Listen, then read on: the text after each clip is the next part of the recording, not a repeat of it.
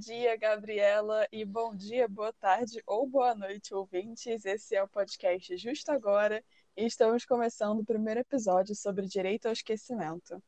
Como você vai nesse dia ensolarado, Gabriela? Olá a todos que estão nos escutando agora. Tudo bem por aqui? É, fico feliz que vocês tenham vindo aqui escutar o nosso episódio. Conforme prometido, hoje um tema bastante interessante e bastante atual, né, o direito ao esquecimento, e envolve diversas situações concretas que a gente vai trabalhar aqui, como a gente já tinha dito, de uma forma super lúdica, acessível para vocês, tentando sempre explicar os conceitos jurídicos para que vocês possam entender bem o caso que a gente vai trazer e participar com a gente. É, e o direito ao esquecimento, ele assume uma outra dimensão hoje em dia para a gente, em razão da internet, né, das redes sociais. E esse caso que a gente vai trazer aqui, ele não tem muita relação com redes sociais e com a tecnologia, mas esse é um ponto muito importante e a gente vai abordar ao final, né, depois que a gente tratar um pouco desse caso, se realmente o direito ao esquecimento ele não seria aplicável às tecnologias, ou se a gente poderia fazer uma releitura dessa questão diante dessa exposição realmente que faz parte da nossa vida cotidiana com as redes sociais.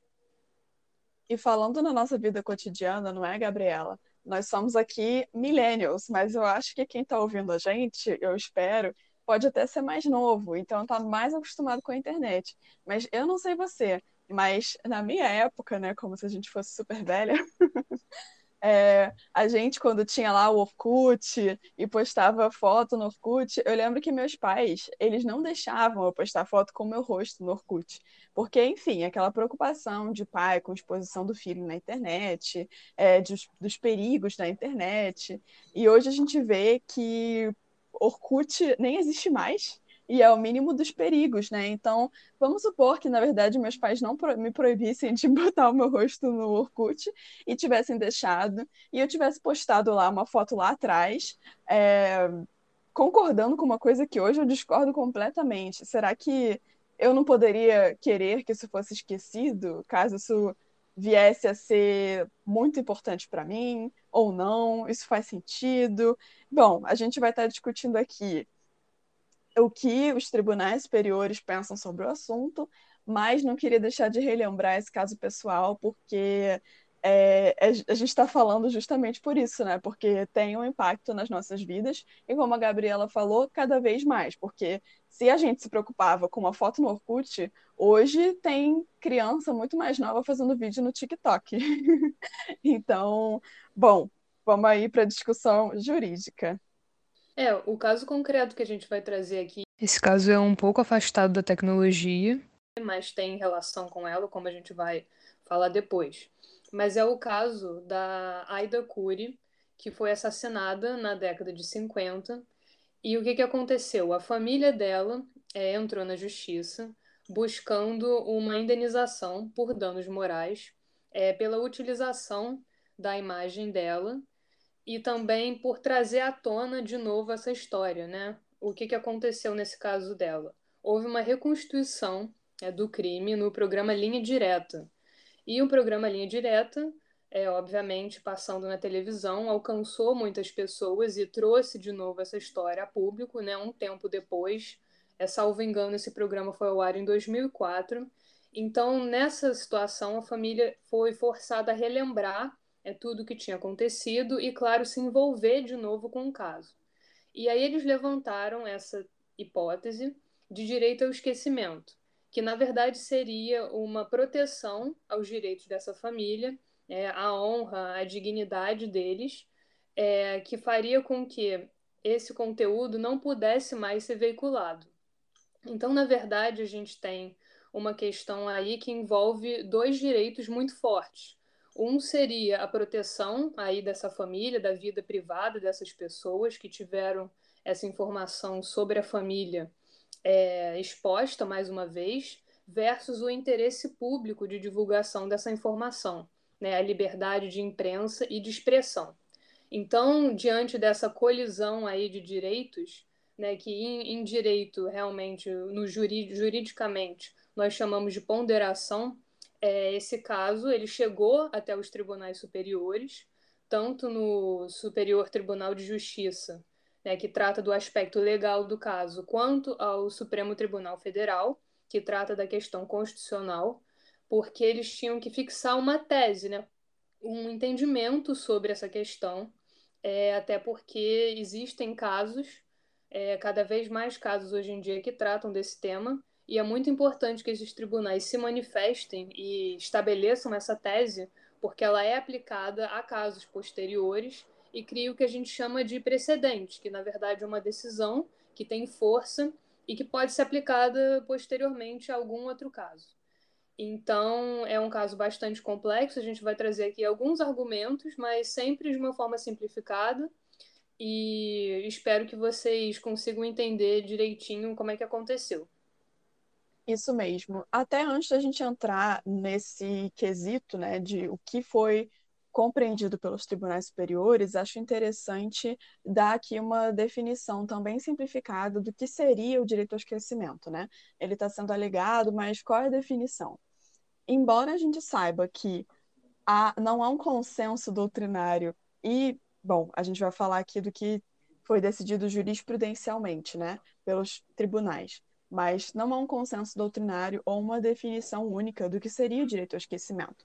Então, eu vou trazer aqui uma definição, é, não uma definição, mas uma explicação é, do jurista Stefano Rodotà, italiano, e muito utilizado para estudar direito à privacidade, é, e até por quem, por quem estuda direito e tecnologia, normalmente recorre ao Stefano Rodotà para iniciar certos temas.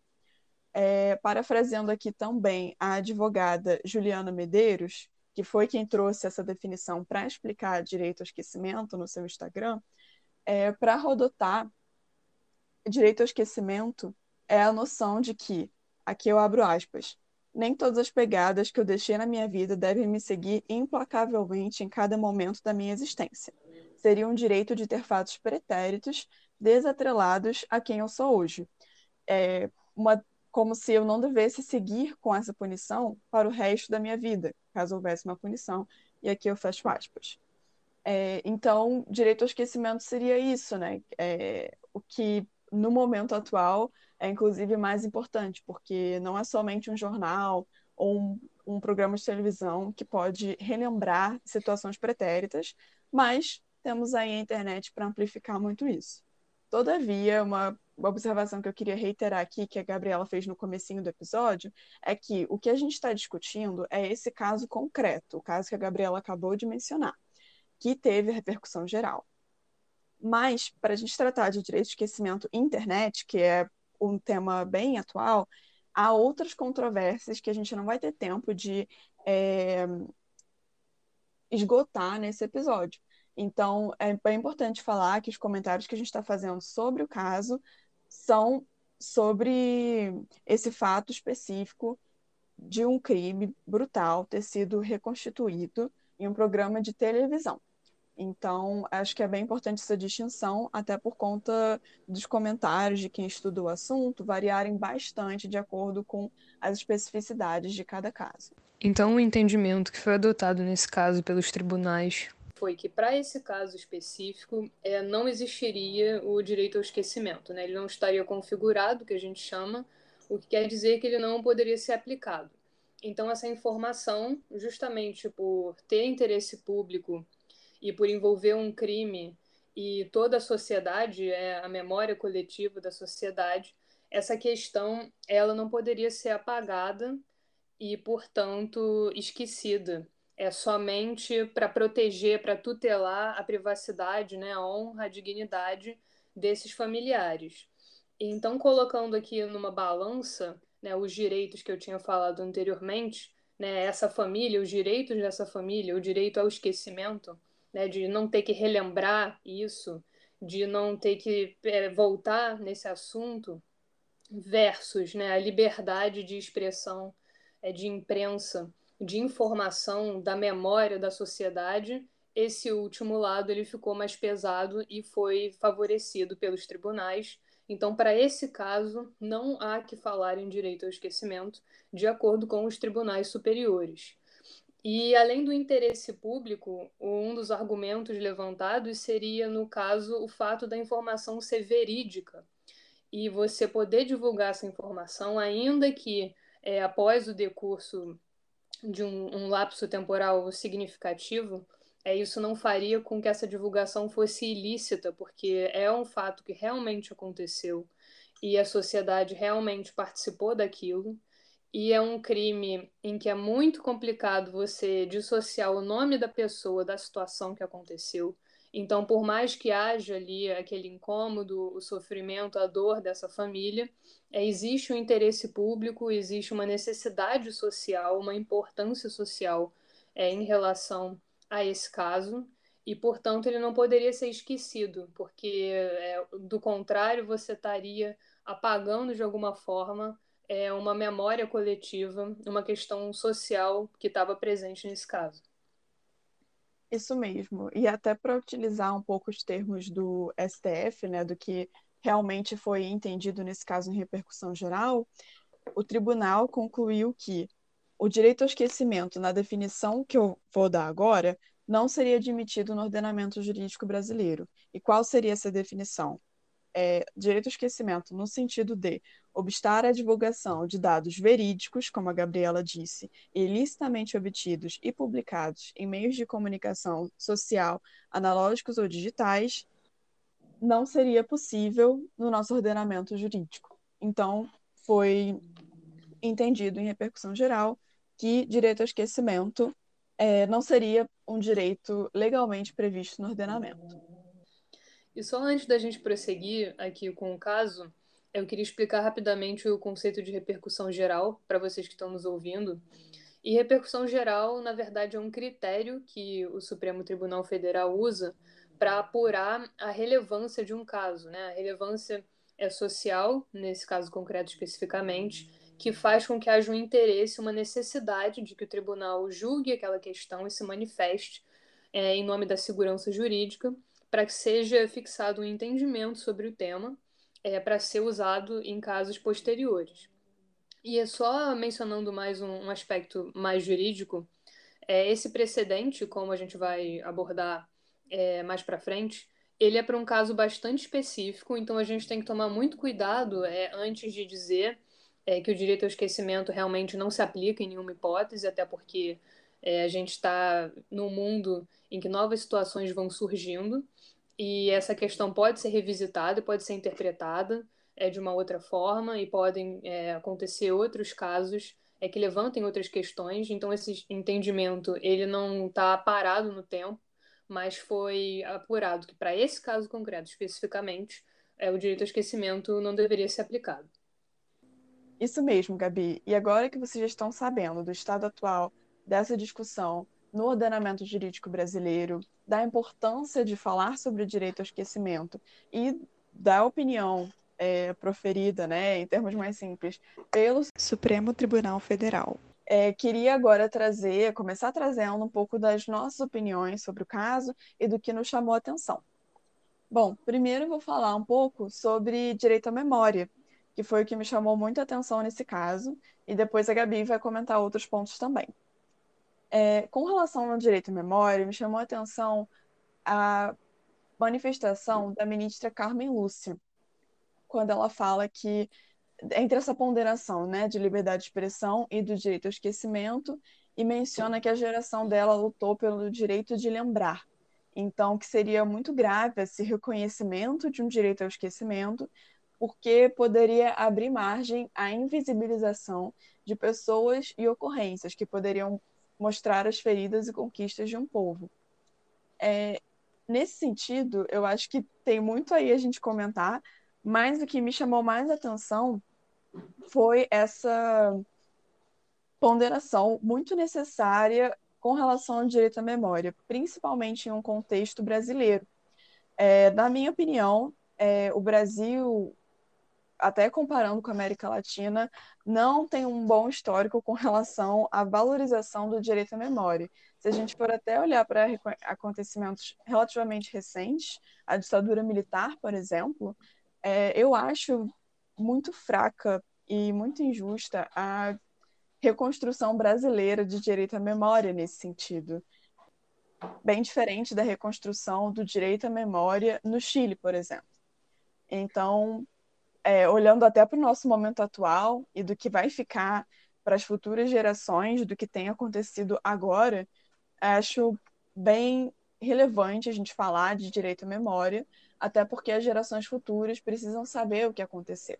E em um momento que a gente está discutindo o conceito de fake news, de pós-verdade, é, preservar uma memória de violências e violações é essencial.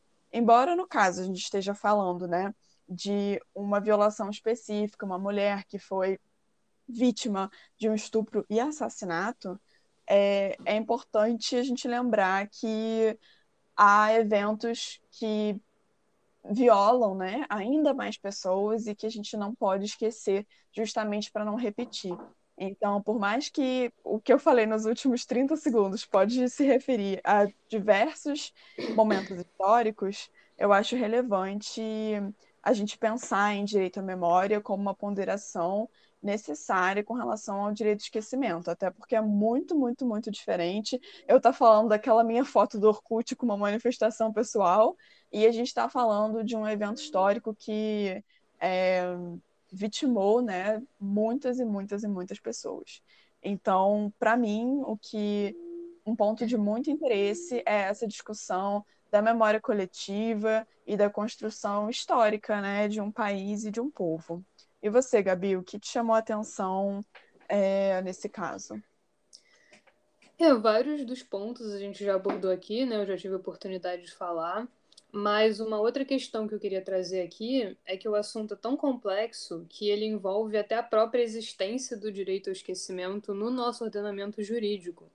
Né? Existiu uma divergência no Supremo Tribunal Federal, porque uma parte né, do tribunal, né, a maioria, entendeu que o direito ao esquecimento sequer existe, porque, na verdade, o que você tem é a proteção dos direitos da personalidade né, pela Constituição e pelo Código Civil também. E aí o direito ao esquecimento, ele, na verdade, sequer existiria mesmo. É, em contrapartida, é, tivemos um, uma posição é, que defendeu que o direito ao esquecimento existiria como um direito implícito, que seria justamente o produto aí da interpretação desses direitos da personalidade, dessa proteção, que quando, quando esses dispositivos são interpretados né, de maneira conjunta, eles poderiam sim caracterizar o direito ao esquecimento. Então, o caso ele é bastante complexo porque ele vai desde realmente o debate, né, o que é direito ao esquecimento e ele realmente existe e se em caso afirmativo como a gente vai aplicar, até realmente o conteúdo material dele, que nesse caso envolveu né, um crime. E justamente por isso, por esse interesse público, né, o, o decurso do tempo não poderia apagar é, essa situação.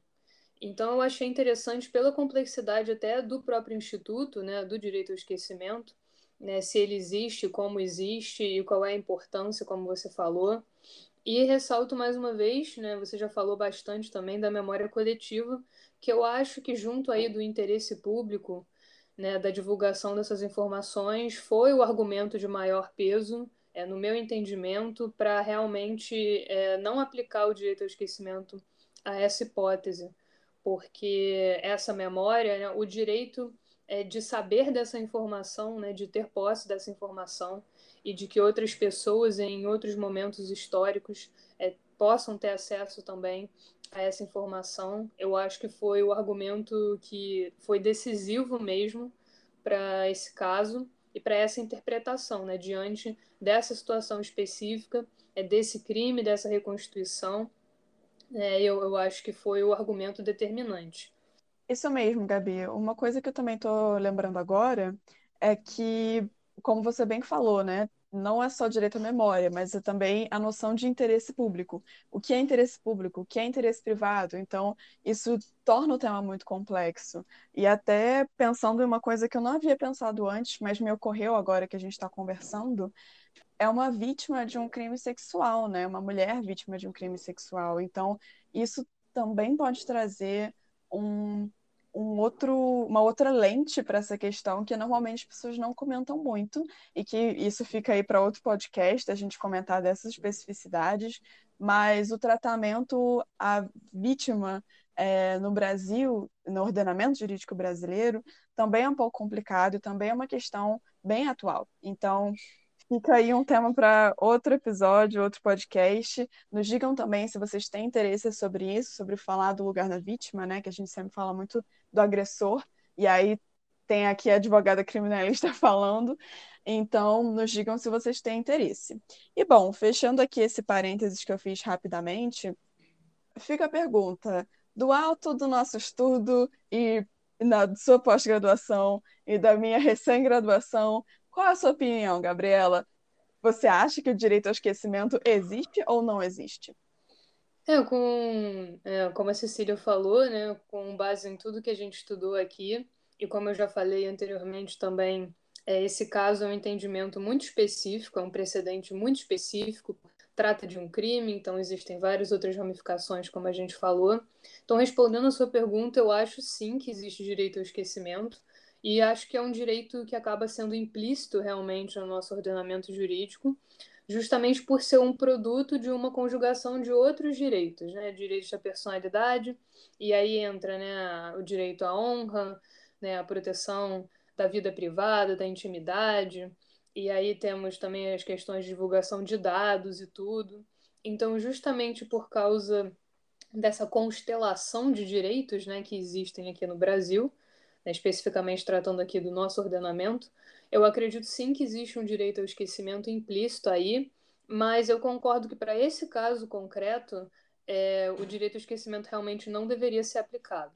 Mas eu acho que esse direito existe sim, e só nessa hipótese que ele não, não foi concretizado.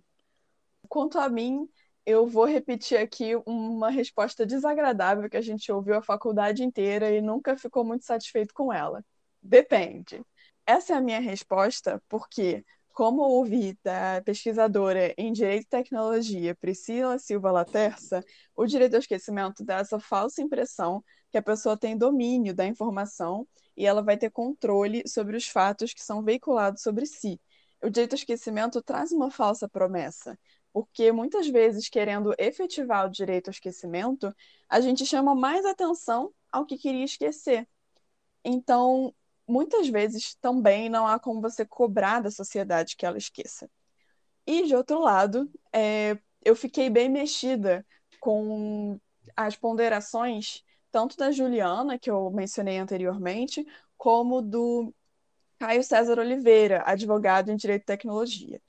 Enquanto a Juliana mencionou, nesse caso da Ida Cury, que muitas vezes lá fora o direito ao esquecimento é invocado para casos de desindexação e não de direito à honra e direito à memória, então por isso que até talvez não seria tão cabível falar de direito ao esquecimento nesse caso da Ida Cury, é, o Caio traz outra ponderação de que muitas vezes as pessoas confundem direito a esquecimento com desindexação de dados ou remoção de dados pessoais e que não é a mesma coisa.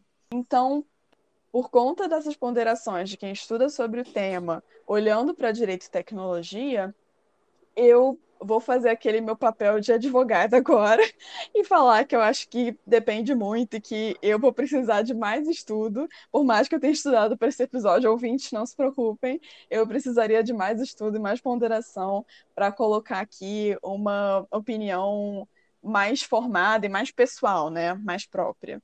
Mas, bom, esse estudo acredito que é uma coisa de longo prazo, porque a gente deu uma boa estudada antes de gravar esse episódio, não é, Gabi? É, eu acho também, concordo com o que você falou, depende, né? Quando eu disse que eu acho sim que existe direito ao esquecimento, é, o que eu quis dizer justamente é que depende, porque, na minha opinião, pode existir sim, né? Então, a posição dos tribunais é para esse caso concreto, e não acredito que seja uma posição final.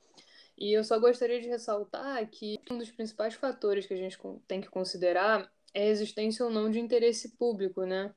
É claro que, como a Cecília falou, existe a possibilidade de confundir o direito ao esquecimento com a desindexação de dados, né? isso pode acontecer, mas eu acho que, por exemplo, numa rede social em que existe um interesse ali privado da pessoa e ela simplesmente divulga uma informação e a questão assume uma repercussão muito negativa para ela, eu acho que poderia sim ser invocado o direito ao esquecimento e eu não veria um interesse público, né, a princípio, né, claro que cada caso concreto é um caso e deveria ser analisado e estudado, mas a princípio eu não vejo é, nenhum argumento que impeça né, a retirada desse conteúdo justamente por um interesse privado.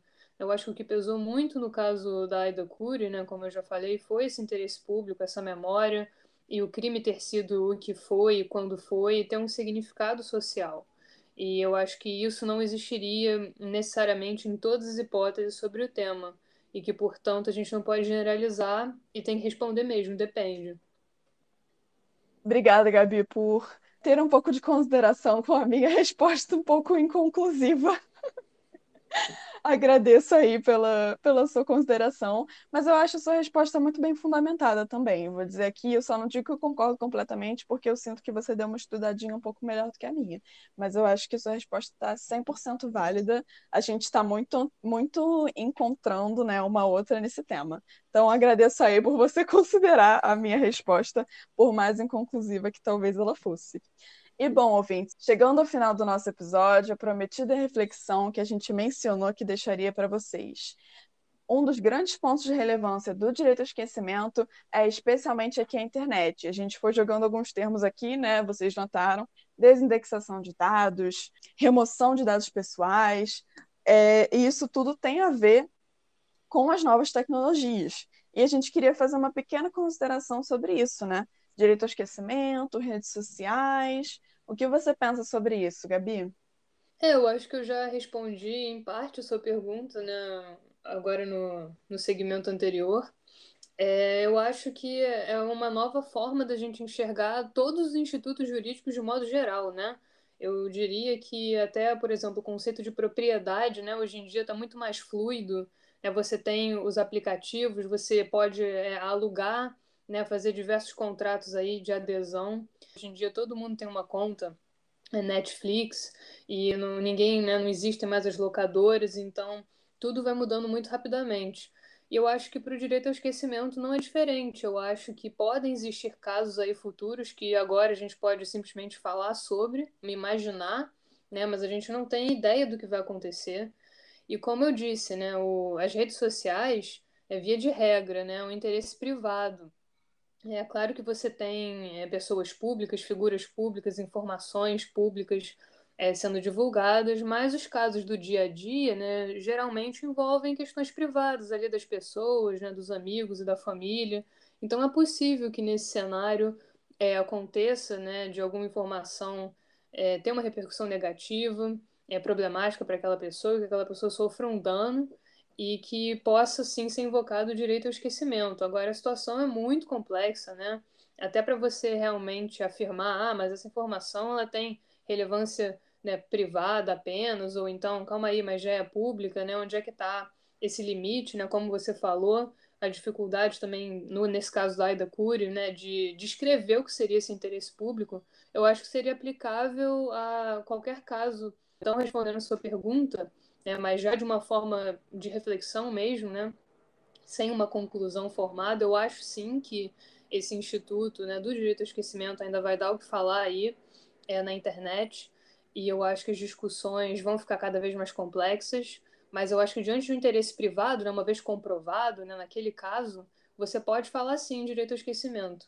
Isso mesmo, Gabi, eu partilho das mesmas preocupações que você. Eu acho que direito ao esquecimento vai dar o que falar, e não só sou eu que acha isso. A pesquisadora Priscila Silva Laterça, é, em um vídeo, vou até falar aqui para vocês, porque eu recomendo, é, sobre direito ao esquecimento, o primeiro episódio da segunda temporada do Amigos da Corte, que é uma série do ITS Rio, Instituto de Tecnologia e Sociedade, no YouTube ela fala que o direito de esquecimento é muito sedutor é, né, nessa nossa era de hiperconectividade, com vários casos de vazamento de dados, em que as pessoas são canceladas. Então, concordo que ainda teremos muito que falar de direito ao esquecimento e internet. E puxando até para recomendações né, de quem fala sobre isso, de redes sociais serem interesse privado ou interesse público de quem estuda direito à internet, que podem trazer muitas contribuições positivas para a gente pensar direito ao esquecimento na atualidade. Estamos fazendo, afinal, esse podcast justo agora. Venho aqui indicar, primeiro, a professora Caitlin Mulholland, da nossa alma mater. a gente é um podcast sobre direito, né? A gente tinha que falar alguma coisa em latim, sinto muito. Brincadeira, isso não vai ser recorrente, prometo para vocês. Continuando, a professora da Pontifícia Universidade Católica, quem eu admiro muito, que era orientadora, já foi minha orientadora do grupo de pesquisa, e eu falo também pela Gabi quando digo que a gente admira muito ela. No Instagram ela tá como arroba e ela está estudando e, e publicando sobre direito e tecnologia. Venho também indicar a professora Mariana M. Palmeira, é, no Instagram, né, arroba Mariana M. Palmeira. A Priscila, claro, que eu mencionei aqui mais uma vez, arroba Society. E a Juliana Medeiros, que foi justamente quem eu descobri pelo Instagram da Priscila, arroba julianamedeiros.adv. E sim, eu estou sendo um pouco clubista, porque eu fazia parte do grupo DROA, que estuda Direito Novas Tecnologias da Pontifícia Universidade Católica, e todas as pessoas que eu acabei de mencionar, a Juliana Medeiros eu não tenho certeza se por acaso ela faz parte, ela mestrando na PUC, então pode ser que sim, mas as outras pessoas que eu acabei de mencionar também fizeram parte desse grupo, e não vou deixar então de finalizar com a indicação também da minha querida amiga, quem eu admiro muito, pesquisadora nessa área, Ana Lara Manguete, arroba Ana Lara Manguete, se escreve M-A-N-G-E-T-H, e a pesquisadora Bianca Kremer, que acabou de ser doutora e que fala sobre inteligência artificial e interseções com racismo e gênero, o que é primordial nesse momento. Então, indico ela também, arroba Bianca Kremer, underline. Acho que todas essas pessoas, todas essas mulheres que eu mencionei aqui, podem agregar muito no nosso estudo sobre direito ao esquecimento e internet. Afinal, esse assunto está na ordem do dia. Foi outro dia mesmo, né? Não sei se vocês viram, mas que um, foi vendido aquele meme da menina com o fogo atrás, é, como fogo no parquinho. Exatamente, o meme do um dos memes do fogo do parquinho, não é mesmo? Foi vendido a, muito, com, assim, a muitos dólares como non-fungible token, NFT, que é um assunto que também é bem recente.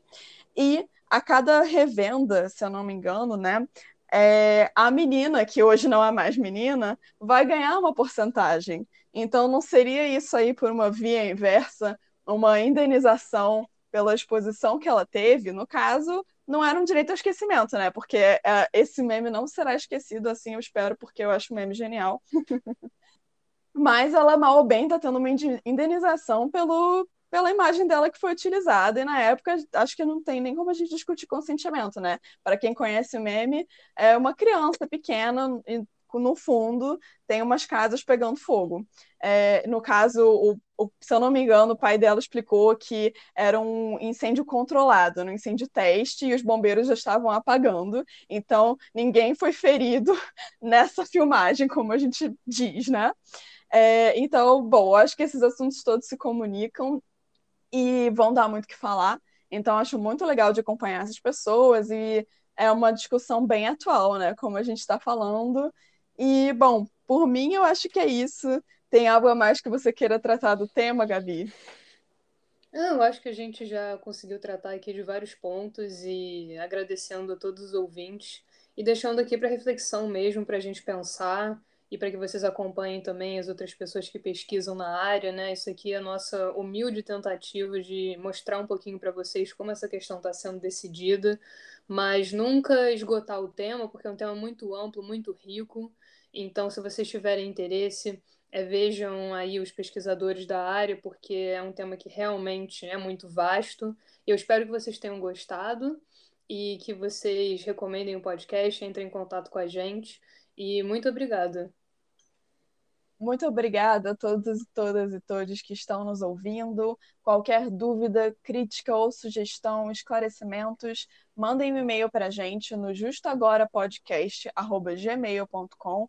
A gente está aqui para responder qualquer coisa e somos passíveis de erro também, então estamos a todo ouvidos para poder esclarecer qualquer questão, enfim, dirimir qualquer ponto. Aceitamos sugestões de temas, o que vocês querem ouvir, o que a gente pode falar mais, falar menos. A gente está usando muito juridiquês ou não está? Sejam sinceros com a gente, que a gente quer trazer o melhor conteúdo para vocês. Então, muito obrigada se você ouviu até aqui. Não deixe de indicar e compartilhar o nosso podcast nas melhores plataformas e tentaremos quinzenalmente para vocês ouvirem aí a nossa voz, as nossas reflexões. Um grande beijo, um grande abraço e tudo de bom nessa semana para você que está ouvindo, ouvinte. Tchau, gente. Muito obrigado, viu, por terem escutado e apoiado o nosso projeto. E a gente se vê no próximo episódio.